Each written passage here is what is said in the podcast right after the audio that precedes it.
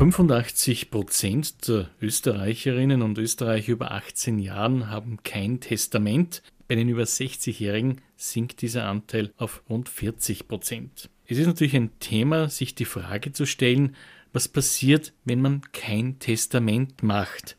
Antwort darauf gibt uns nun Christoph Beer, er ist Notar in Wien.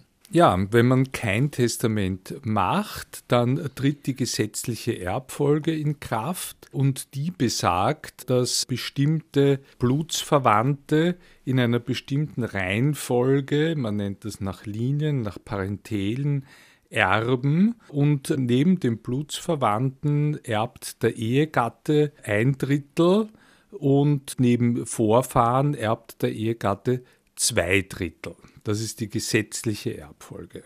Wann ist es ratsam, Herr Dr. Beer, ein Testament zu machen? Es ist dann ratsam, wenn ich die gesetzliche Erbfolge ändern möchte, wenn sie nicht passt. Das kann in vielen äh, Konstellationen der Fall sein. Beispielsweise, ich habe einen Lebensgefährten, ich habe Stiefkinder, die würden sonst kein gesetzliches Erbrecht haben. Oder ich kann auch ein Testament dann machen, wenn ich eben die Erbquoten ändern möchte. Äh, wenn ich zum Beispiel kleine Kinder habe, ist es sinnvoll, vielleicht den Ehegatten einzusetzen.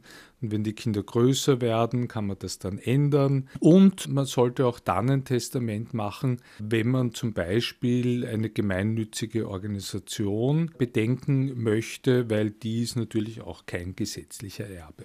Welche Form sollte denn ein Testament haben? Testament, die einfachste Form ist mal das eigenhändige Testament. Da muss ich selber den gesamten Text schreiben und unterschreiben. Bitte auch ein Datum darauf setzen. Das ist sozusagen, kann jeder selber machen. Dann gibt es die Möglichkeit eines fremdhändigen Testamentes.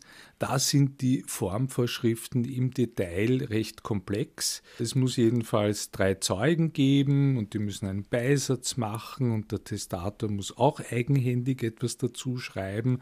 Also das schafft man als Laie kaum wirklich unfallfrei zu errichten. Ich würde überhaupt außer bei ganz einfachen Testamenten eher davon abraten, selbst ein Testament zu verfassen, weil das Erbrecht ist eine recht komplexe Materie und es kommt dann, das weiß ich leider aus meiner Praxis, bei den selbstverfassten Testamenten etwas anderes heraus, als der Testator eigentlich wollte.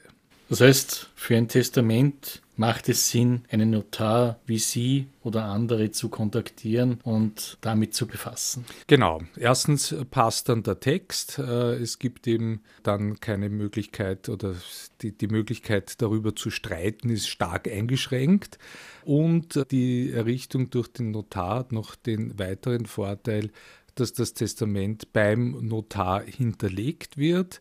Das heißt, es kann nicht äh, verloren gehen, äh, verschwinden, nicht gefunden werden und es wird die Tatsache, dass ein Testament bei diesem Notar liegt, auch im zentralen Testamentsregister registriert.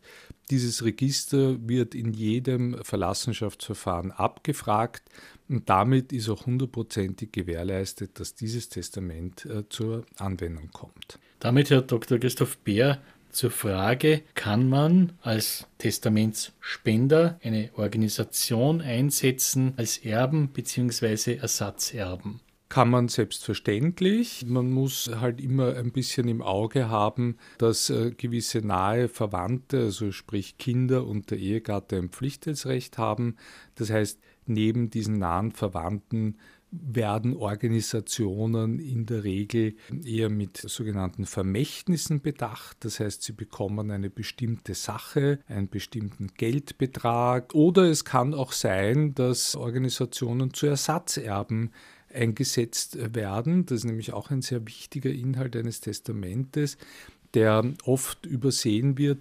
Ich darf nicht nur einen Erben einsetzen, sondern ich muss auch daran denken, was ist, wenn dem Erben vor mir etwas passiert oder gleichzeitig mit mir.